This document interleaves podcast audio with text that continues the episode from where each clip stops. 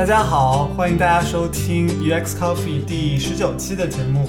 啊、我是 Rice Man。我是贺卡，我是张挠挠，啊、今天呃，我们请到的嘉宾呢是来自 Facebook 的呃产品设计师何如佳同学。何如佳同学，你跟大家打个招呼吧。嗯，大家好，我是何如佳，呃，我的英文名是 Ruthia，现在在 Facebook 做产品设计。你什么时候加入 Facebook 的？嗯、我是在一四年加入的，现在已经两年多。嗯，第二个，Facebook 我是什？么？Facebook anniversary 吗？对对，这是一个 Facebook 的传统吧。嗯、就是每一年，就是在你加入满一周年或者两周年或者三周、四周，我们都会有一个叫 Faceanniversary 的东西。然后到时候你会收到一个大的气球，上面写着你在 Facebook 待满了几年。然后有的时候也会送一些 cupcake 啊或者 chocolate 这样的礼物。嗯，那你们会拍照然后 PO 到 Facebook 上面？对啊，那是必须的，因为我们我们就是一个比较 social 的公司，然后员工也都非常非常 social。像我的 Facebook feed 就是全部只要百分之八十都是我同事在发。上班下班都在用 Facebook。对对，工作也在用。哎，你们工作的时候内部也是用 Facebook 聊天吗？嗯，其实是的，但是最近 Facebook 刚发布了一个产品叫 Facebook at Work，这个不是广告啊，但是真的，呃，就是一个很方便的可以聊天的工具，然后包括也可以用使用 Facebook 的 Group 来去 track 一些项目的讨论啊，其实还蛮方便的。嗯，一下子讲到了很多 Facebook 的产品啊，大家都知道这个 Facebook 是一个现在也算是巨大的公司了把，产品线铺得特别广，能不能给大家介绍一下啊、Facebook 这个团队的构成大概什么样的？那个 Facebook 在国内是被啊、不明原因 禁禁止的一个网站，可能大家对于整个这个产品线包括团队构成并不是特别了解。对，我觉得深有感触。就是我在国内很多时候跟大家介绍我在哪里工作的，都是说我在一个并不存在的网站。嗯，然后其实 Facebook，嗯，它的产品也并不是说铺的特别开吧，不像是像 Google 啊这样就是巨型的公司。嗯呃，我们主要的产品还是 Facebook 的，就是主要的网站，还有 App，嗯，还有就是像 Messenger，呃，Instagram、WhatsApp，嗯，基本上应该是还有一些其他的，但是就产品来讲的话，主要是这些，还有 Oculus，对。嗯，嗯然后就是设计团队的话呢，我们主要是分三个部分，呃，一个是 Core App，就是 Facebook 的主要的 App，还有一个是 Growth，嗯，就是就是和 Growth related 的，然后还有就是嗯嗯 Business，嗯，对我们是这样分划分嗯设计 team 的。然后我在加入的时候，我们的设计团队是有两百多个人，现在应该已经嗯增长了大概一倍吧，至少一倍。嗯那你们的那些设计团队是打散在产品团队中的吗？还是有一个独立的呃整体的一个设计团队？嗯，我们算是就是你中有我，我中有你这样的关系，因为 Facebook 整个是整体是非常的产品驱动的，所以说，嗯，产品是占非常重要的位置。我们一般组建一个团队也是，呃，会分，就是一个设计师他可能会属于一个产品团队，同时他也属于一个比较大的设计团队。嗯，属于产品团队是为了给这个产品的开发提供必要的支持，包括去支持呃工程师他们去开发，呃。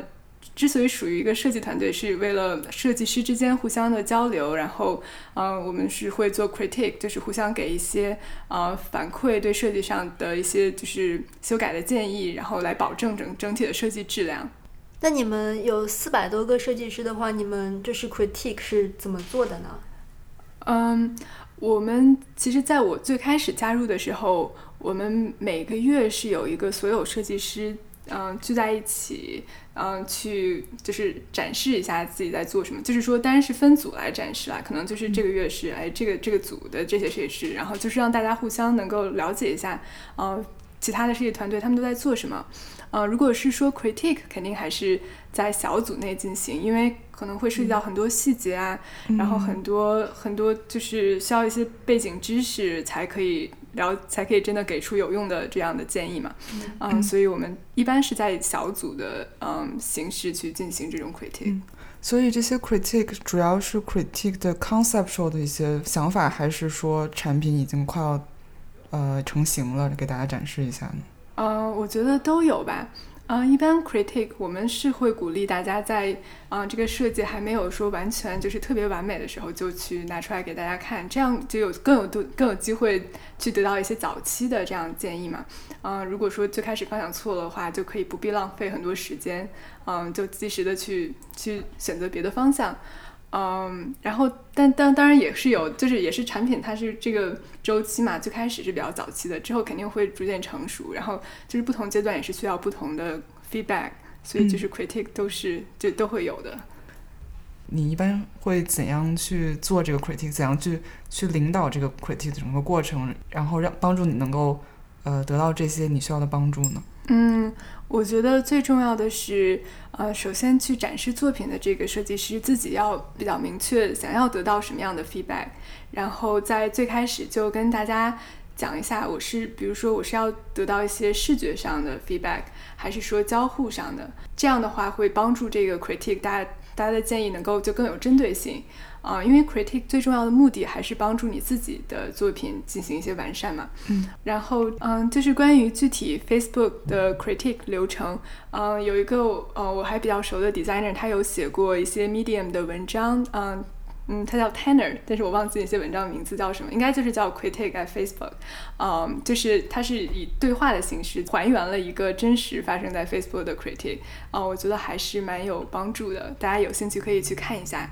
嗯，我们可以把这个文章链接放在那个 show notes 里面。对，设计批评其实是一个非常有讲究、很有技巧的一个事情。设计批评这个翻译好。然后我我在网上看到大家是这么翻的，就是设计评审嘛，嗯，对啊对，就是这个东西，你要说的话，经常很多人都说那个压力很大啊，因为有有的时候是大老板来看啊，如果只是设计师可能就还好，然后大老板来看呢，很容易话题就跑偏了，大家可能会对这个在啊、设计稿里面的这些文字吹毛求疵呀什么的，然后就整个话题就特别带跑了。你可能只是来要一个比如说交互流程的这样一个反馈，嗯所以我觉得我看过你们那篇文章，我觉得写的特别好。来来寻求呃反馈的这个人，他的控场能力还是挺好的。嗯说到这个，就让我想到，就是你们 Facebook 设计团队一个很大特点，就是你们会把你们内部的一些设计的过程啊和反思都发到网站上面跟大家分享。我觉得你们可能是带动了这一波分享的浪潮吧，有一点，你们还会发那种模板啊之类的。啊，我想知道你们内部的这种设计的文化是什么样子的呢？嗯，我觉得因为 Facebook 也是整整体的氛围就是比较就是社交化嘛，然后大家也都会积极的去分享一些，嗯，在内部也是，在外部也是，就是一些设计的心得。我们内部是非常鼓励这样的分享，然后我们内部甚至还会有就是 writing group，就是比较喜欢写作一些文章的 designer，他们会嗯，就是在一起去分享一些，比如说正在正在写作的草稿啊，然后彼此给一些意见，嗯，这些都是呃文化的一部分吧，嗯，也是因为这个原因，我们也也是像大家可以看到，我们有一些啊、呃 design resource，就是一些 design 的模板啊，这样这这样的网站，嗯，我们也是想通过给这个呃整个 design community，就是 design 界提供一些呃价价值有价值的资源，然后能扩大一下自己的影响力，同时当然也是嗯希望能招到更优质的人才。嗯，我看你也在 Medium 上写了一些文章，收到很多点赞。对，因为当时是自己做的一个 project launch 了，然后我是想要借着那个机会可以自己总结一下，嗯、之前的一些经验啊，所以就是也是为了自己去总结，但是如果对别人有帮助的话，也是很开心的。嗯，那你前面提到说你们有 Facebook 设计师，听起来有几百号人这样子，然后呃，我很好奇，就是你们是以产品为为主导，然后设计师打算在各个产品团队当中，你们有没有什么办法是说，因为这么多产品，你要怎么把这个设计规范给建立好？有没有专门的团队去管理？比如说一些设计规范呐、设置一些呃 sticker sheet 呀、然后让啊、虽然是不同的产品，但是看上去都是 Facebook 的产品，然后有一个统一的呃直接的感觉给到用户呢？你们是怎么做的？嗯，对，这个我们在呃，刚才我提到 Facebook 有呃三个主要的设计团队，对，嗯，像嗯 business 他们是有一个团队专门管理 BIG，就是 Business Interface Guideline。嗯然后我们还有 Fake，就是 Facebook Interface Guideline，他们都是一个呃一个 team，有很多的 designer 在去管理啊，然后包括像我其实做一些设计，有的时候如果要改动一个就是一个按钮或者是一个样式。我就需要去跟啊、在这些组的设计师去沟通，然后得到他们的审核之后才可以去做。嗯，这个对于 Facebook 这样规模的一个 App 确实是一个挺挺艰巨的任务，嗯所以我们是专我们也是投入很多 resource，就是很多嗯资源在做这个。嗯嗯，是有全职的设计师来负责这个事情吗？还是说？对，不止一个全职的设计师。哦嗯，就类似于 Material Design 在 Google 的这样一种，只我只是公司内部的这样一个管理。嗯，对，但是也是看规模，像 Messenger 他们就没有目前，因为他们的嗯。设计，嗯、就是现在其实我现在在 Messenger，就是现在我们是有二十个设计师，所以就还没有到那个程度，就是大家互相可以看到，哎，你如果这个组件有点不一样，就改一下，嗯，对，这可能更多是一个规模化以后的，嗯，啊、很多设计团队会碰到的问题。嗯，刚才说那个缩写好可爱，big 和 fig。你到 Facebook 两年多，你说你现在在做那个 Messenger，你之前啊、是在做什么产品？能给大家介绍一下吗？嗯，我之前有做过呃 Moments，嗯，可能很多朋友没有办法在国内用到，嗯，它是一个私密照片分享的应用。之所以说私密照片，是说相对于 Facebook，嗯，Facebook 大家都是在发，就是公开的发照片给嗯所有的 Facebook 好友，嗯，但是 Moments 它是更侧重于在一个小的 group、小的嗯。群，或者是小的一个呃，比如说你的家家人啊，就是一个亲密的朋友之间去分享照片。呃，我们之所以当时选择这个用户群体，是觉得，嗯、其实你的相机相册里，嗯、大部分的照片可能你是不想放在 Facebook 上的，但是你很有可能你是想分享给你的比较亲密的朋友。嗯对，所以是选择了这样的一个项目。嗯，然后我还做过在 Facebook 的主 App，嗯的照相机，还有就是它的照片和视频分享相关的这些功能。嗯嗯，然后我也在 Facebook 有参与过一个嗯比较 research，就是偏研究方面、研究导向这样的项目。嗯，对，然后现在我是在 Messenger，现在知道你在 Facebook 其实做了蛮多产品的，呃，听上去好像这个产品的大小或者是功能还是有点不一样，啊、就是有那种独立的一个 App，然后也有是呃在 Facebook 里面的一个功能，啊、在这方面你们的产品的设计和开发的流程有什么呃相同或者不同的地方吗？嗯，其实还呃蛮不一样的。嗯，因为像比如说 Moments，它是一个呃独立于 Facebook 的 app。啊、我们当时的团队只有嗯不到二十个人吧，就是加上所有的嗯工程师啊，还有产品经理，还有一些嗯呃就是测试啊这样的，所以是一个非常小的 team。然后大家的就是开发速度也非常的快。像之后在 Facebook 的主 app 做做功能的话，就是需要嗯跟很多的不同的团队合作，嗯，然后进展也会要慢很多，而且就是跟你一起合作的设计师也会多很多，嗯，然后像在在我刚才讲像 Building A 这种比较偏嗯研究性质的这样的一个项目的话，我当时是嗯主要的设计师，因为其他的人他们很多都是偏做研究的，或者是嗯做也有做硬件的，嗯，所以大家的这个背景是非常的不一样。那这样的话就更有挑战性，要怎么样和他们去沟通，然后包括呃要怎么样去呃把把这样不同背景的人聚在一起，大家去嗯、呃去想，去头脑风暴啊，去去怎么样碰撞出火花，这也是蛮大的挑战。嗯嗯，那你作为一个产品设计师，在这不同的团队、不同的文化中，你都发挥了怎样的作用呢？有什么区别和相同点？我觉得这个也是对我自己来讲，算是不断成长的过程吧。就是嗯，刚加入的时候，在比较 junior 的时候，肯定还是主要是 support，就是去支持这个产品的开发。嗯，之后就会逐渐的嗯，想要用设计啊来去帮助这个产品能够往上提升一个层次。嗯，然后。然后合作的情况也是从，比如说自己一个人主要是在埋头苦干，然后到越来越多的去跟更多的设计师去合作，或者是不同的组之间的这样合作，或者是跟一些嗯，可能都不是设计师，像我之前在做 Facebook Core App 的一个 T 一个一个项目叫 Slideshow 的时候，我有跟我们的呃声音设计团队啊进行合作，然后也去也会去跟一些嗯设计 agency。嗯，就是跟他们去进行一些合作，就我觉得，就是对于 designer 来讲，是一个你的 scope 或者说你的工作的这个范围，其实也是有这样一个不断扩大的过程。嗯，你做 Moments 的时候说是二十人团队，你是里面唯一的设计师吗？啊，我不是，当时我们是两个设计师。嗯，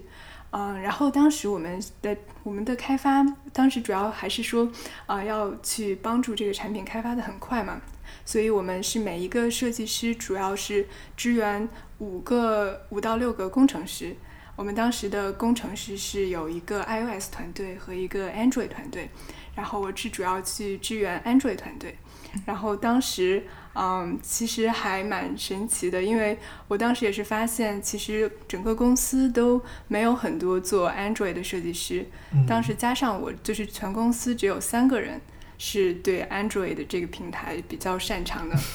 嗯，所以我就被拖去。然后，嗯，我是因为自己之前也有做过 Android 的这样的产品设计，但是其实，嗯。其实我们的设计流程也不是说像开发一样完全就是可以独立独立开来的。嗯，我们的过程是，嗯，和其实也是和产品经理，嗯，会经常一起讨论，然后每每周会，嗯，就把大家设计的整个需求啊都列起来，然后大家看怎么样去去哪个去排优先级。嗯，然后就把这个设计的，就是这些 feature 都嗯做出来之后，然后再分，哎，这个 iOS 是这样，然后 Android 是这样子。对我们整个还是一个比较就是整体，就是感就是全局的一个设计。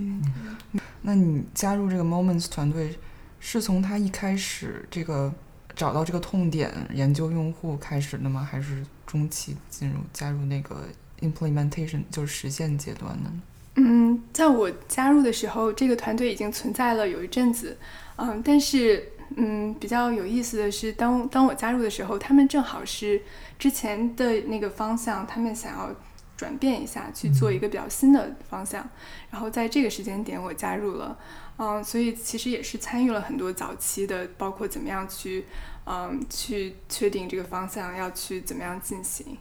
所以对我自己来讲也是一个挺大的提升吧，嗯，就是这个经验可以让我学到，还是让我学到蛮多东西的，嗯，当时我们做我们在找用户需求的时候，其实每个月都有做一些嗯用户的研究，嗯，我们就会去邀请一些用户来到我们 Facebook 的园区，然后把他们关到一个小黑屋里，然后让他们去玩我们的。app，对我我们当时主要是通过这个方式来去了解一下用户的需求，嗯，因为因为我们并不是说像 Facebook 是一个比较成熟的产品，我们可以直接去观察数据来得到一些嗯，就是得到一些方向上的一些指导，啊，我们还是需要，因为我们还没有真的发布嘛，所以就是只能通过把用户邀请过来。嗯，但是当时在湾区的一个问题呢，是这边的用户都比较的特殊，就是和 可能和这个世界上很多其他地方的用户都不是很一样，所以我们当时也是，嗯，就是也是很难找人吧，就是一定要排除，如果你是做工程师啊，或者是做设计师啊，你最好就要排除掉。对，你哪怕排除了，我觉得也很难，就是很难代表这个那。加州这个对，或者是美国这个国家，我们通过这 start 选也知道，发这个国家是一个分裂的国家。你可能很有可能生活在你的这个气泡里面，你并不知道另一半人是怎么想的，很有可能他们是完全想的反的。一群人很喜欢你的产品，另一群人不喜欢你的产品，但你所在那个地区很有可能只代表一个一个方面的。对这个，我们 Moments 其实有一次还去 Texas 去进行用户的研究，然后去那边找了一些大学生，让他们去试用我们的产品。啊、因为 Facebook 毕竟也是比较不缺钱，所以，所以我我也知道我们有其他很多的团队都会去世界各地啊去进行用户研究。嗯，那你们在德州 Texas 有发现和你们在这个 Menlo Park 这个主园区请的不同用户，他们的行为或者说对于这个产品的态度有不一样吗？嗯，其实还好，嗯，就是也不是说有特别大的不一样。嗯但是就是这种就是用户调研的旅行，怎么说呢？嗯就是专门花很很多时间去进行用户调研，得到的结果就会更全面一些吧。嗯，对。嗯，那你们收集到这些结果和这个意见之后，要怎样做决定去去去说哪些我可以应用到我的设计里？嗯，这就是一个其实是很难以言说的一种一种想，就是一种技能。有的时候其实就是看感觉，或者是说 intuition 吧。我觉得这也是看你最开始怎么样把这个研究去去做计划，就是有没有这样的目标，然后针对这个目标有没有一些嗯，就是针对性的问题，嗯，然后采取什么样的手段？如果是说有一些嗯数据啊，就是可以可以量化的数据收有注意收集的话，其实还是会得到一些比较明确的一些嗯，就是方向上的指导。那你们的研究是有一个研究团队在做，还是说，比如设计师和产品经理啊、也会就是加入到这个研究的安排的过程当中去？嗯，我们一般每一个产品组会有呃一个用户研究员，嗯，他们会专门提供啊、一些要如果要做这种用户研究啊，或者是要就是嗯、做一个用户的这种研究的旅行，啊、他们就会去做计划，嗯，所以我们还是很重视这一点的，而且这些用户研究员他们招进来的。标准也都非常的高，一般需要像心理学或者是社会学相关博士背景，嗯，所以他们都还是非常专业的。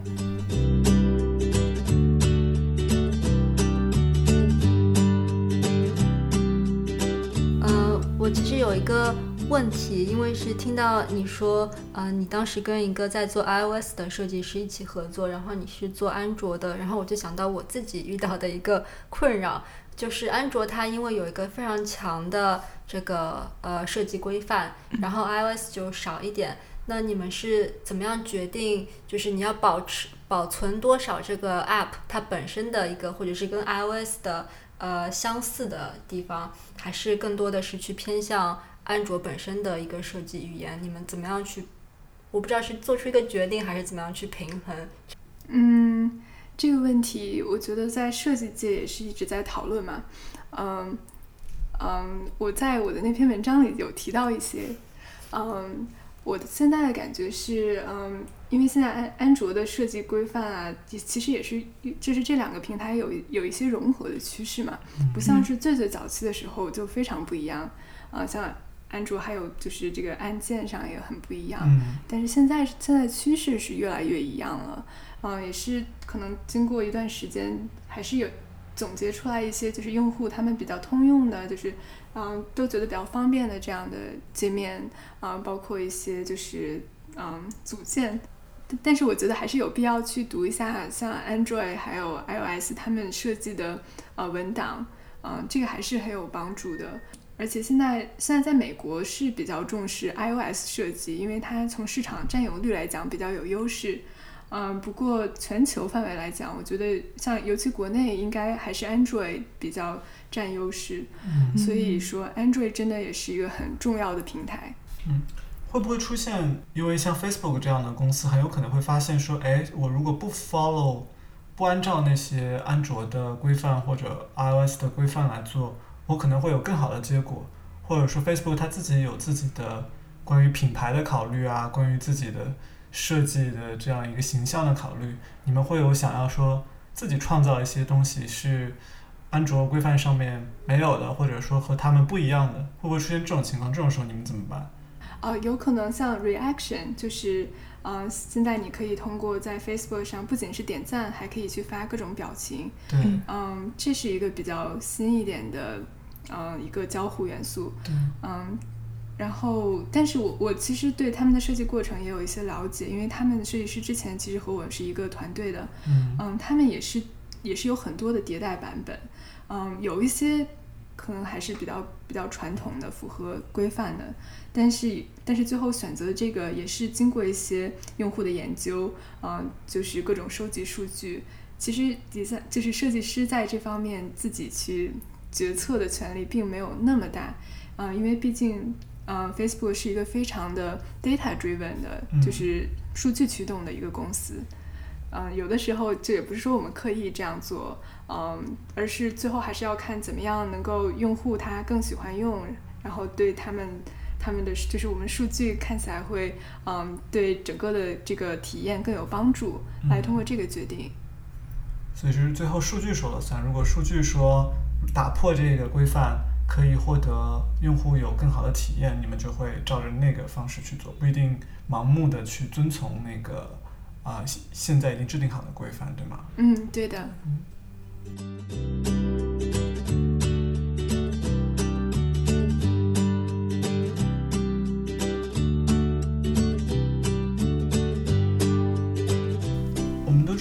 Facebook 的设计师，他的那个正式的啊职称啊是产品设计师。然后，但是其实你们也有产品经理。前面有提到过，Moments 有很多次的这个产品决定，包括你刚刚加入这个产品团队的时候，正好面临这个产品有一次转型。然后这个产品刚刚成啊、成立的时候，也是发现了一个可能没有被满足的用户需求啊、我很好奇，就是产品设计师。你们在这些很多的产品决策当中，啊、有多少话语权？啊、是怎么参与到啊、这些决定当中去的呢？嗯，其实刚才 Moments 的例子比较特殊，因为它最开始是从一个 Hackathon，嗯嗯，就是如果中文的话就是编程编程马拉松，嗯对，嗯，这样的项目起来的，当时是 Zack，就是我们大老板，嗯他他就是说，哎，要做这个东西。然后后来呢，就一直是他非常的，啊、他有很大的参与度吧。所以当时我们每一次转型，其实都是他直接去说，哎，我们做这个，我们做那个。这个时候，就设计师其实就很很渺小了，就是。就是如果一言不合，说不定就就 fire 了，就是 真的是这样吗？所以所以还还蛮艰辛的。不过一般的产品，嗯，会是产品经理和产品设计师共同啊、去讨论去做，就主要是这样来做决定的。当然，有的时候也是会跟整个的大大的团队，包括工程师啊一起去讨论。嗯，你们叫扎克伯格叫 Zack，嗯，这其实都有叫 Mark 啊或者 Zack 都有。对哦，他他会管到一个像 Moments 这样一个体量的一个 App 的设计的决定、产品的决定吗？嗯，因为 Moments 当当时做 Moments 的时候，Facebook 是有一个叫 Creative Lab 的一个啊，一个算是组织吧，就是 Facebook 当时尝试去做一系列的这种独立应用，嗯。嗯，然后之前的一些独立应用，像比如说 Paper 啊，或者嗯。Slingshot，、其实 Zack 他自己都挺关注的，哦。嗯，然后 Moments 算是 Creative Lab 最后的一个独立应用，嗯，所以他一直都是就参与度还蛮高的，那你的设计要被他 review 吗？嗯，其实是的，哦，他还要看你的设计来来评判一下是吗？嗯，但一般一般情况下，他就是给一些大的方向上的哦一，些那你要去做演讲吗？presentation 给他吗？呃，我其实一般不用，一般是我们的产品经理去做这种比较高难度的事情。压力小一点。刚才听你说，如果一言不合被 fire 掉，感觉这个呃没有也 也没有那么夸张啦，但是确实是会有一些压力吧。嗯嗯嗯嗯嗯，所以这个独立应用，然后你刚刚提到是二十多个人，算是一个在 Facebook 里面的一个创业团队吧，那种感觉。你觉得在这样一个小的 startup 环境工作，除了你说有一定压力之外，还有什么嗯面临什么样的挑战呢？或者是有什么样的感觉呢？嗯，其实挑战真的蛮大的。嗯，这也是为什么像我像我刚才讲，Facebook Creative Lab 其实做很多很多的这种实验性质的 App，、嗯但是最后其实没有几个是存活下来。呃，Moments 算是比较比较难得，就是现在还是呃还在运营的一个 App，、然后像哦 Paper 已经倒了，对对我当时 Paper 好可惜啊，这么 优秀的设计的产品，但是在产品上面可能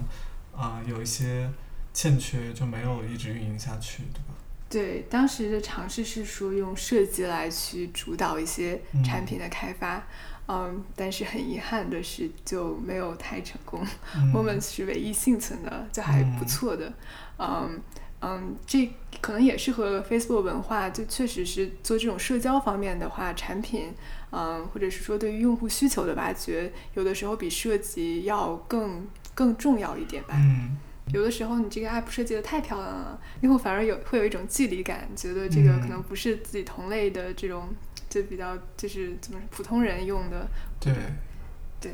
嗯嗯，然后其他的一些挑战呢，就是我觉得最重要的是 focus，啊、中文的话就是说，啊、你怎么样去集中资源做一件事情？因为在大公司很容易，你就会觉得自己有很多很多的资源，那有这样多的资源，有的时候反而不知道去集中做什么样的事情。嗯，但是对于一个就是 startup，往往他们之所以成功，是因为他们能够非常的 focus 在一件事情上，把它做好。所以去怎么样去来协调这个这个 focus 的问题，是一个很大的挑战。我觉得我以前我我因为嗯不是在一个大公司里面的一个小的 startup 那种那样的团队里面做，在我的印象中就是觉得在大公司里面的小 startup 几乎是世界上最完美的工作了，就是你既有大公司给到你的一些福利啊，然后工作也很稳定啊，然后你又在一个像一个创业团队那样子，每天都很兴奋的去做这样的事情，但可能大家没有想到的是，在那样子一个设置下面，其实设计师的工作也是非常困难的。对，一把辛酸泪，我也是有同感，因为我现在在的团队也是算是一个比较独立的一个 startup 的感觉。那那你后来做的这两个产品，就跟 Moments 这一个产品是有很大的不一样了。你后来有做一个叫 Slide Show，还有 Quick Camera 啊、按照我的理解，这两个产品应该是在 Facebook 的主 App 上面的，对吧？这个接口嗯应该是在那个主 App 上面的。对对，嗯嗯，我后来后来在 Facebook 做的就是嗯分享，主要就是说怎么样去发状态啊，然后尤其是嗯怎么样去发照片还有视频这方面的，所以就是很自然的会想到做。做像呃一个相机，然后就让大家比较快的去去捕捉一些生活上的生活中的片段啊，然后去分享给分享给自己的朋友在 Facebook 上，嗯，然后 Slideshow 呢，它它是一个就是可以把你的一些照片，嗯，做成一个视频，然后配上一些音乐，然后加上一些这这种动画的一个产品。我们当时的想法是，很多时候用户他其实他嗯他照他相机里的照片呢，可能不是说每一张都非常精美，都是像比如说 Instagram 那种照片一样的，嗯。但是他们也想就是把它把它分享出去，作为一个就是生活的一个啊、呃片段，或者是一个整个一个连贯的故事。比如说我去登山啊，我可能想想分享很多张照片，嗯，然后我们做这个产品是说方便用户去嗯去分享这样的一些就很多张连续的照片，但是嗯又不会说他们一下分享太多照片，然后大家也看不过来，嗯这样的一个想法。嗯，这两个功能其实并不是特别的。呃，复杂，嗯嗯，但是在主 App 上做的话，就会花非常长的时间。嗯像能给一个大概的范围？你 Moments 大概做了多久？做一个 Slide Show 这样一个小小的功能，大概要做多久？嗯，Moments 做了大概六七个月吧。嗯然后我们当时也是，嗯，就是设计做完，就是待六六七个月的时候做完，然后后来、后来也是等它 debug 啊，这样对等了一两个月才发布的。然后所以就晚了，当时就是其实我们就是 Google Photo 当时比我们先发布，所以我们那个时候已经大基本上做完了。对，嗯嗯，但是 Slideshow 当时可能就做半年多吧，哦，对，所以感觉是一个是做完整的一个 app，一个是就是 Facebook app 上的一个一个功能，对，所以这两个时间其实还差不多。当然，嗯就是做 Slideshow 的时候，同时也在做嗯像 camera 呀、其他的一些项目，嗯嗯，但是确实就是会很不一样。嗯，为什么会就是一个产品一个完整的 App，你一个设计师做六个月，然后一个 Slideshow 这样一个小的，我觉得还挺小的一个小功能，也要做六个月。这当中的时间主要是花在哪里呢？是跟别的团队去沟通吗？还是说有很多层级的这个呃 approval，就是批批准的这样一个一个公司流程上的一些事情呢？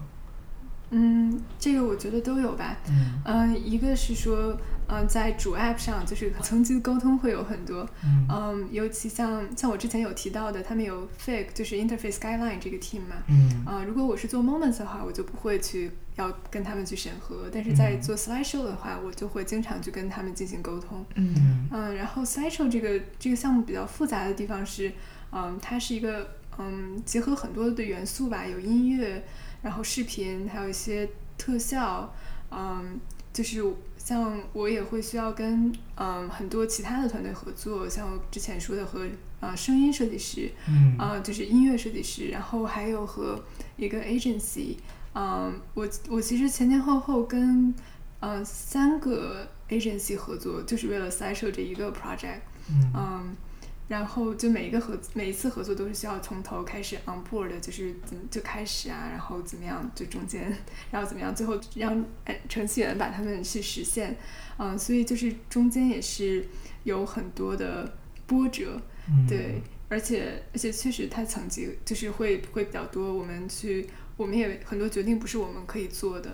我个人对你这个声音设计师这个合作的经经历还蛮有兴趣的，因为我以前也做过，嗯，就是像智能手表啊，或者是当时还有一个叫 Fire Phone 的 死掉的产品，那个时候我们就有考虑很多呃运用声音来带来更好的一些体验啊，什么东西。但是我这个人完全就是一个音乐方面是一窍不通，然后就就感觉当时做的时候就感觉非常困难。我不知道你是什么感觉，你你对音乐或者说音乐配合画面的这种之前有任何的背景知识吗？嗯，我也主要还是凭直觉，嗯嗯，但是我们的嗯声音设计师是非常有经验的，嗯，像是 in house 的吗？嗯就是你对对 Facebook 自己的声音设计师。对，我们有一嗯个专门的 team，他嗯专专门的团队就是嗯做声音设计师，然后他们的呃主要负责人之前是做 Guitar Hero 的，哦，对他嗯。他是做很多就是很多很多他是自己就去录那些 Guitar Hero 很多的音乐都是他录的，嗯，他非常非常有经验，所以我还是挺信任他，有就是嗯我们基本上沟通过程就是我可能把需求跟他说，然后他就会。一般情况下会给我一个就比较满意的一些啊、一个版本，然后我可能稍微就做一些就是提供一些建议啊，然后对我嗯，我不知道大家有没有注意到，可能国内的小伙伴因为不不太能用 Facebook 的这个 app，但是如果大家用的话，可能会发现，不管是 Facebook 的主程序啊，还是那个像 Messenger 啊，还有一些其他的你们的小的 app，里面都有很多小的那种声效，嗯就非常非常动听。我觉得。就是有的时候就就为了听那个声音，你可能就像发那个表情啊或者什么的，嗯。这些声效都是由那个声音设计团队来做的，是吗？嗯对对。嗯嗯，像如果如果有机会去翻墙试用我们的 Slideshow，呃，这个产品的话，其实我们有非常非常多的音乐，嗯，在里边可以使用。然后那些音乐也都是我们的声音设计团队，嗯，他们自己去创作，或者是跟很多非常，嗯，就是在业界很专业的一些就是音乐创，就是音乐家，嗯嗯，他们一起合作去原创的音乐。嗯他们创作这些音乐的时候，你也要跟他们去沟通，你需要哪些呃情绪或者是哪些呃风格的音乐？嗯，这个就是大概有一个沟通吧，但是他们，嗯，因为他们自己对这方面更有经验，所以主要是他们来去把握。嗯啊，你还做过一个产品叫 Birthday Cam，大概就是如果你有一个朋友啊、如果他在 Facebook 上，然后他今天要过生日了，你就去他的个人主页，然后你跟他留言，呃，他 Facebook 就会问你说你要不要给他录一段简单简单的生日视频，然后可以稍微有一些编辑来让他更开心一点。我觉得这个想法还蛮有意思的，因为一般生日嘛，大家就发一个生日快乐，但你们这样好像会怎么说，就是更活跃一点，让这个气氛。大家连生日快乐都不打全，就打生快。对，那所以你们是怎么想到这样一个 想法的呢？嗯，其实就确实也是像你们说的一样，嗯，在 Facebook 上很多人就是生日留言，感觉非常没有诚意啊。然后慢慢的，我们就看到很多用户就不是在 Facebook 上留言，而是比如说在 Messenger 上去发这种 message。所以我们是想做一些事情，让 Facebook 上庆祝生日能够更 special 一点。嗯嗯，然后包括我们现在其实 Facebook 也有一个，就是生日你会收到一一个视频，然后其实我们也会想，哎，如果有这些视频里有一些朋友给你录的视频啊，嗯，这样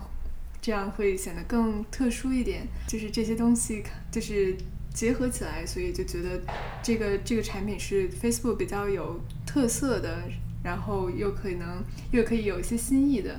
这样的产品，嗯，但是怎么会想到做这样一个东西？就是想要促进大家的这种互相祝福、比较正向的一些东西，是吗？你们是不是有刻意的去引导用户去发这些促进两个人感情的这种东西在 Facebook 上面？对对，我们呃，我们其实有也有也有一个团队，就是会专门去衡量大家对这个 Facebook 品牌的好感度，嗯，然后。然后这个团队他们就会做很多像这样，像生日啊，就或者是过个节啊，就是问候一下，就是促进大家做这些事情。嗯，这个 Facebook 一直都是非常注重的。嗯，像当时做做完这个产品之后，我们是想一些呃入口放在哪里会让大家嗯比较。大家可以比较嗯，经常会去点它，或者说就发现这个功能，首先并且去用它。对，然后当时我们也是选择了很多不同的位置吧，比如说是可以放在你的就是资料页面啊，就是你的你的主页啊，可能有一个按钮，或者是就是在通知里边有一个按钮。嗯，但是后来我们发现，就是这些不同的入口，它最后都是要经过 Facebook 的一个。就是 composer，我们叫就是状态栏一样的东西，然后才可以去真正发到 Facebook 上。所以我们最后把这个啊入口决定就是放在这个状态栏上。如果说这个人他今天过生日，那不管是大家通过什么渠道啊想要去给你就是给去庆祝生日啊，或者发一些东西，那他都可以在这个状态栏里看到这个选项。嗯，这也是一个。衡量吧，就是一个权衡。我们既是想要让这个产品更被更多人发现，然后同时也不想让它把本来已经很复杂的这个 Facebook 的界面，就再去增加一些这种噪音呐，或者说就太多的东西。嗯，你们是在什么阶段就做出了这个入口的决定呢？是在设计的时候啊，内部这个产品的这个 review 阶段就已经做了决定，还是说你们试了一些版本，看了数据？啊，在做的这个决定。嗯，其实这个确实是试了一些版本之后才去做的决定，因为其实，嗯，这个功能相对于我们这个产品主要的功能是比较，呃，比较容易去实现的。嗯，我们主要的功能还是说这个相机，包括这个相机，它是可以在这个视频上加上一些。嗯，动画的效果，嗯，这个其实，在技术上我们还花挺多时间解决的，嗯，然后像这些加入口的话，就是在现在已经有的这页面上，可能稍微修改一下，加一个按钮，就就比较容易。这这个时候，我们就选择，嗯，还是先做一些测试，然后看一些数据，嗯，再来再来做决定。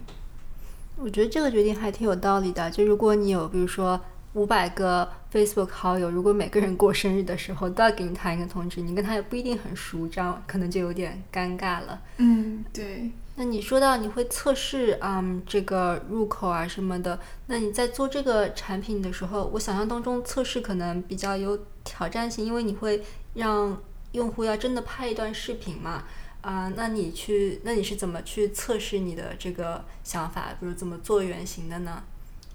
嗯，就是有两个阶段吧，一个是我们在产品嗯做之前，嗯，我其实当时做的原型就是一段视频，然后其实一段视频就已经足够让嗯嗯团队的人能够感受到这个产品它的流程是怎么样的。你们有去做测试吗？就是测这个概念，这个概念是不是行得通？你说你做了一段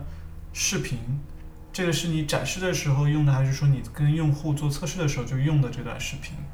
嗯，这个其实更多是给呃团队沟通的时候用的。嗯嗯，包括告诉工程师具体的这个流程啊，还有就是这些组件啊都长得什么样子。嗯嗯，我们这个在 Facebook 还是比较嗯经常会看到的，嗯，就是设计师通过这种视频的呃原型的方式，然后来去进行沟通。嗯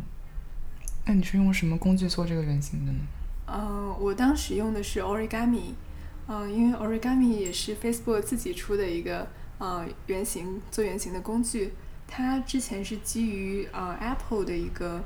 呃叫 Course Composer，就是一个相当于是给开发者用的一个工具。嗯，但是我们后来就是把它相当于是进行一些针对设计师的优化，啊、就做成了一个独立的工具。嗯，然后呃，这个工具还是非常强大的。嗯，像尤其是像做相机啊，或者是做很多视频方面的东西，啊、有很多涉及到很多的交互元素啊，要点这个点那个，然后拖动这个，或者就是这个方面，Origami 是比较擅长的。嗯，嗯，而且也可以很方便的放在手机里去进行一个预览。你们公司有强推说所有设计师用嗯某一个原型设计软件，或者说大家可以选择自己喜欢的。你你 Origami Origami 是你最喜欢的原型设计工具吗？嗯嗯，其实也不算是啦，嗯就是还是要根据呃需求吧，而且也是看不同的团队啊、有的团队他们会比较喜欢用这样的一种啊、比如说 Origami，然后有的嗯团队可能更喜欢用 Framer，、嗯或者有的团队更喜欢用 Principle。嗯嗯，但是 Origami 因为是自家产品，在 Facebook 算是呃就是普及度比较高的。嗯嗯，包括我们每次新新入职的设计师进行培训的时候，嗯我们会专门有课程是讲 Origami 的。哦，这样子。我感觉 Origami 在设计这个社群里面的啊、影响力或者说发生度还是不够，就是跟其他的一些设计原型工具比起来，它好像嗯知道它的人并没有那么多啊。反正我自己是从来没有用过，但我觉得我、我听了以后，我会去想要去看一看。可能是它确实比较强大，所以它不用那样去 promote 自己。呃，其实呃，我觉得也挺理解你的，因为 Origami 这个工具，它的它的一个特点是它的学习曲线比较陡峭嘛，对，对，就是最开始的时候入门其实需要一定的呃一定时间，因为哦它的设计怎么说，它的使用的流程并不是很直观，其实是有点反人类的。嗯，它是就那种节点式的，呃，是就是如果你用过一些像视频编辑的软件。嗯，他们有的时候是用这种节点式的方式来去进行编辑，嗯，但是其实设计有的时候是一个流程式的一个东西，啊、所以 Origami 它可能就不是说适合那种有很多很多个很多屏幕，就就很多步骤，然后很多不同的 screen，啊、这样的情况就可能不是很适合，但是它会更适合。比如说，只有比较少的 screen，但是在每个 screen 里边的这个交互啊，或者是这种动画呀、比较丰富的情况下，会比较适合。所以就回到你刚才那个点，说我决定使用哪些原型工具，都是根据我目的是什么。如果我要是展示一个很长的流程，展示这个产品的概念，可能很多人就直接上静态图，上 InVision。嗯、然后，但如果你想受你想展示微交互这些非常有意思的动画，可能就是 Origami 嗯会很强大。对，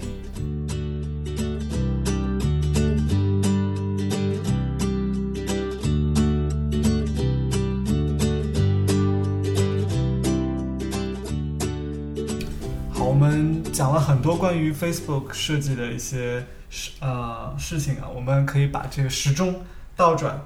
倒转不知道多少年，我们可以聊一聊，啊，很多嘉宾都跟我们讨论过这个问题，就是他们你一开始是怎么接触到设计这个行业的？为什么会对设计感兴趣？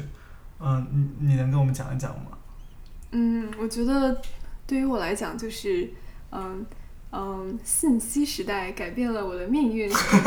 就是小学的时候就当当时就很很喜欢玩电脑嘛，然后当时会去尝试各种各样的程序啊，像是 Flash，可能现在很多小朋友都不知道了。啊，真的是，对，然后当时我们学校也有 Flash 的课程啊，然后还有一些网页设计的课程，就还比较感兴趣。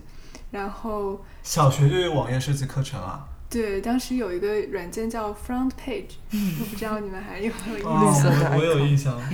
对，嗯然后然后还有 Dreamweaver，嗯，对，什么网页设计三剑客，对对对。哇，三剑客现在都暴露都死年龄了了是吗？三剑客、Flash、Dreamweaver 和 Fireworks 也已经死了。对 Fireworks 也已经没有了，对，三剑客都没有了。对，感觉就是一个很暴露年龄的一个话题。然后，然后中学的时候也是有机会去给校刊做嗯平面设计，当时是做美术总监，嗯，当时是对平面设计也很感兴趣，嗯，然后后来是。嗯，把这两个兴趣结合了吧，也是就是一个一方面设计，一方面是对电脑啊这些软件方面，然后就找到自己的兴趣点。嗯，包括之后在本科期间也会业余做很多项目，嗯，包括有有平面设计的，包括像给团委啊、学生会做一些东西，然后也比较当时可能是也是专业比较闲一点吧，会参加一些学生社团，嗯。嗯，然后当时有参加一个叫计算机应用与设计协会，嗯，后来还被，嗯，我也不知道为什么我会被选为这个协会的会长，虽然 虽然它是和就是我们信科学院就是比较挂靠的，就当时做这个协会的会长嘛，就有一些责任感，嗯，让加入我们协会的小小朋友们有事情做，能真的学到一些东西。所以呢，就发起了嗯做手机 app 这样的一个项目，然后大家就嗯想到，哎，当时嗯智能手机才刚刚开始普及，我记得当时我还在用一个黑莓的手机，但是 但是当时像安卓啊、iPhone 就已经是一个很很时尚的一个大家都在用的一个东西，嗯但是很多校园的基础设施啊、网络还没有针对手机进行优化，所以就想做这么一个就是也服务学生的这样的一个 app。嗯，App 叫什么？我在网上看到叫颐和园路五号，这是什么东西啊，颐？和园路五号是我们学校的地址。嗯哦，我当时是这个 app 的忠实用户，当时用的 HTC HTC 手机，啊，赞特别爱用，赞！很自豪的。所以当时做的这个是安卓的一个 App 是吗？对，当时也是因为我们协会资源有限，就是只有一个安卓的呃工程师小朋友来帮忙，所以我们是先做的安卓版。嗯，当时在学校里传播的广吗？你们这个 App 是做什么的？嗯，这个 app 就是一些，呃，可以用手机上网啊，然后查询空教室去自习，然后查自己的课表，都是一些就是对于学生来讲是，嗯、经常会用的这样一些功能，嗯所以大家做起来也比较有激情一点。嗯，我记得当时还用它那个记作业的 deadline 啊、什么的，好像是可以的。对对是可以，感谢支持。哇，你们没有把怎么没有把它开发成一个真的一个 startup 的项目？后来我还记得我我我是什么时候看到有什么超级课程表啊那种，嗯，后来都融了好多资呢。对，那些都是在我们之后做的。当时还有一个在我们街对面的，就是有一个做课程格子，啊，对对对，他们是当时在创新工厂，然后嗯。跟我们做的也挺像的，但是我们是第一个做这方面应用的，嗯。嗯，然后嗯。当时先是产品上线了，嗯，其实也有一些投资人过来联系我们，嗯，哦，真的啊，嗯，对，不过当时是因为是学生嘛，而且那个时候。二零零二零一零年一一年的时候，创业还没有像现在突然一下好像很火的样子，嗯所以其实我们当时是有有做一个公司去做 startup，啊，嗯，但是还是因为团队成员他们各自有各自的情况，还有包括毕业啦，就这样这些各各种情况的考虑，嗯所以没有做下去。你那个时候认识扎克伯格吗？呃你知道他吗？呃，知道是知道，你有听过他的故事吗？那个时候，呃，对，对啊对啊，我觉得尤嗯。尤其是他的电影还蛮有影响力的。啊，对对对对，嗯我觉得在大学的时候创业是一个很好的时间，但是要成功非常困难，要成为第二个扎克伯格，好多好多大学生都想成为第二个扎克伯格，但是真的是，嗯、有很多的现实因素阻拦了在校大学生最后把一件事情做成吧。嗯，特别是到了大三、大四的时候，啊、特别像北大呀，像这种特别好的学校，他很多人要出国，或者说有已经有了自己的打算，要把一个在学校里面一个业余时间做出来的东西，真的成立公司一直做下去，是挺难的，特别是在国内这种环境下，我觉得。嗯，对，创业的话确实是是一件不容易的事情。嗯嗯，像像 Facebook 这样真的是非常的幸运。嗯，嗯，你说不定本来有机会成为中国的 扎克伯格，没有做下去，我觉得当时自己应该还是需要更多的学习一些经验吧。嗯对，这是为什么会来 Facebook 和学习经验。嗯，你其实在国内已经在有意识的积累一些经验了。我们看到你，我们知道你呃之前有在知乎和腾讯这两家两家公司实习是吗？嗯，对。嗯，你觉得现在回过头来看，回过头来看，你觉得你现在也在啊、这边的公司 Facebook，很很典型的硅谷公司工作过了，然后之前在国内知乎、腾讯也算是国内非常有代表性的两家啊、互联网企业。你觉得啊、这两个地方两种互联网公司啊、有什么不一样吗？感体会有有有什么不同？嗯，我觉得呃不同还是蛮大的吧。嗯呃，一个就是呃国内的团队更忙一些，嗯呃和这边相比，嗯，还有的话就是。嗯，作作为设计来讲的话，可能国内的至少我当时实习的感觉是，可能嗯，国内的设计师更多的是偏向执行，就是嗯。嗯，可能已经比较明确了这要具体要做什么，然后他们是把它具体实现，嗯，然后美国这边呢，可能对设计师来讲就更有挑战性，有的时候可能在没有完全明确这个东这个方向的时候，你就需要去做一些探索，然后去来引导这个团队去找到方向，嗯，我觉得对设计来讲，其实不同还是蛮大的。嗯，然后当时我在腾讯其实做的做的实习是产品实习，嗯，就是就产品来讲，嗯，和美国这边也也还是有一些不同的，嗯，包括嗯，当时是就是有很很多产品经理共同负责一个、嗯。一块儿，但是在在美国可能就是说，嗯，可能一个产品就一个主要的产品经理，然后嗯。然后国内我记得当时产品经理也需要画交互，需要画交互图，嗯但是这边就嗯不需要，一般都是设计师来做。但但是可能这也只是 Facebook 啊，就我也是有听说其他的一些美国公司产品经理也需要画，对，嗯，对，之前我们采访的立成景阳，他也有一些设计背景，所以他有的时候也会出一些小稿子什么的。嗯啊，那我们最后聊一聊这个设计师都爱做的 side projects 吧。这个，嗯，我们看到你在做的一个 side projects 是和 VR 相关的，是吗？能能跟大家介绍一下这是一个什么东西？嗯，就是 Moon Player，它是一个在 VR 上播放视频的播放器，嗯，然后它是一个非常嗯简单的，然后我们是想把它做的非常好用，然后也比较精致，嗯，我当时之所以想要去呃，就是做这个 V VR 相关的东西，是因为我个人是对 VR 比较感兴趣，嗯当然也是受 Facebook 影响了，我们就有很更多的机会去接触 VR 的东西，包括我们可以去试用呃 Oculus 啊，对，嗯，然后当时就觉得这个体验还是挺不一样的，嗯呃，而且它是一个就很沉浸式的体验，就是你在做多了这种 App 设计啊，可能还是可以换一个环境去做一个像像那种沉浸式的体验，你可能就是需要先去把场景搭建一下，然后再去看里边有什么。呃，可以人和它交互的这样一个东西，嗯其实有点像，就是就是在一个呃实体的一种什么交互设计，就是不只是说局限于一个屏幕，所以嗯当时是觉得这个还挺特殊的，然后就想尝试一下。那 VR 虚拟现实，我想象应该是会有很多 3D 的那种设计的东西吧？这个你是早就会了吗？还是现现在最近学的？是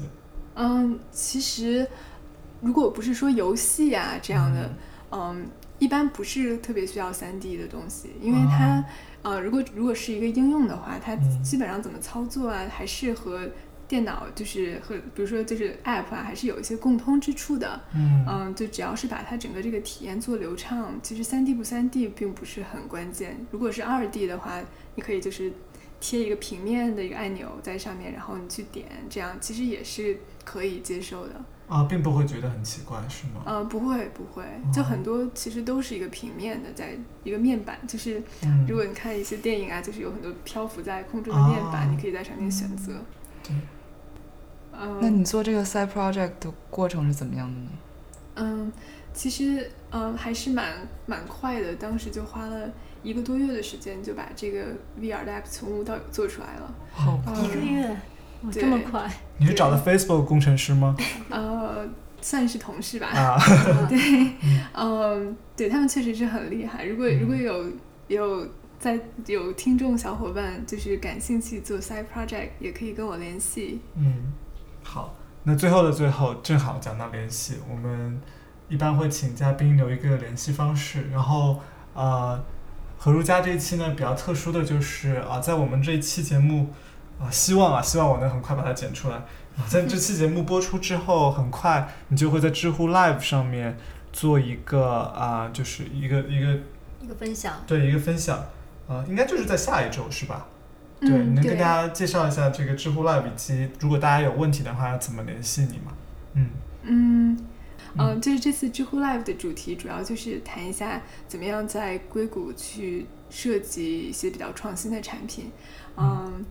然后具体详情大家可以去看呃这个 Live 的页面，嗯。啊、嗯。如果有问题可以加入，呃，可以参加这个 live 来向我提问，嗯。嗯、或者也可以，嗯、发发问题到我的邮箱吧，嗯。嗯、我的邮箱是啊、r u j i a h e 啊、at gmail dot com，如家和的拼音，然后 at gmail。对，对，好，我们之后会把知乎 Live 这个链接放在 show notes 里面，大家如果有兴趣的话，可以去看一下这个。对，这个 live 叫“谈谈在硅谷设计创新产品”，我们会放在 show notes 里面，或者大家可以自己去搜。对，好像你已经有放一个提纲上去了，大家去可以看一下，如果有兴趣的话，可以去听一听。对我们应该会有很多时间留给啊、问题，嗯就提问和回答。嗯，好的，那今天非常感谢何如佳来到啊我们这里接受我们的采访，谢谢你，谢谢，谢谢谢。嗯。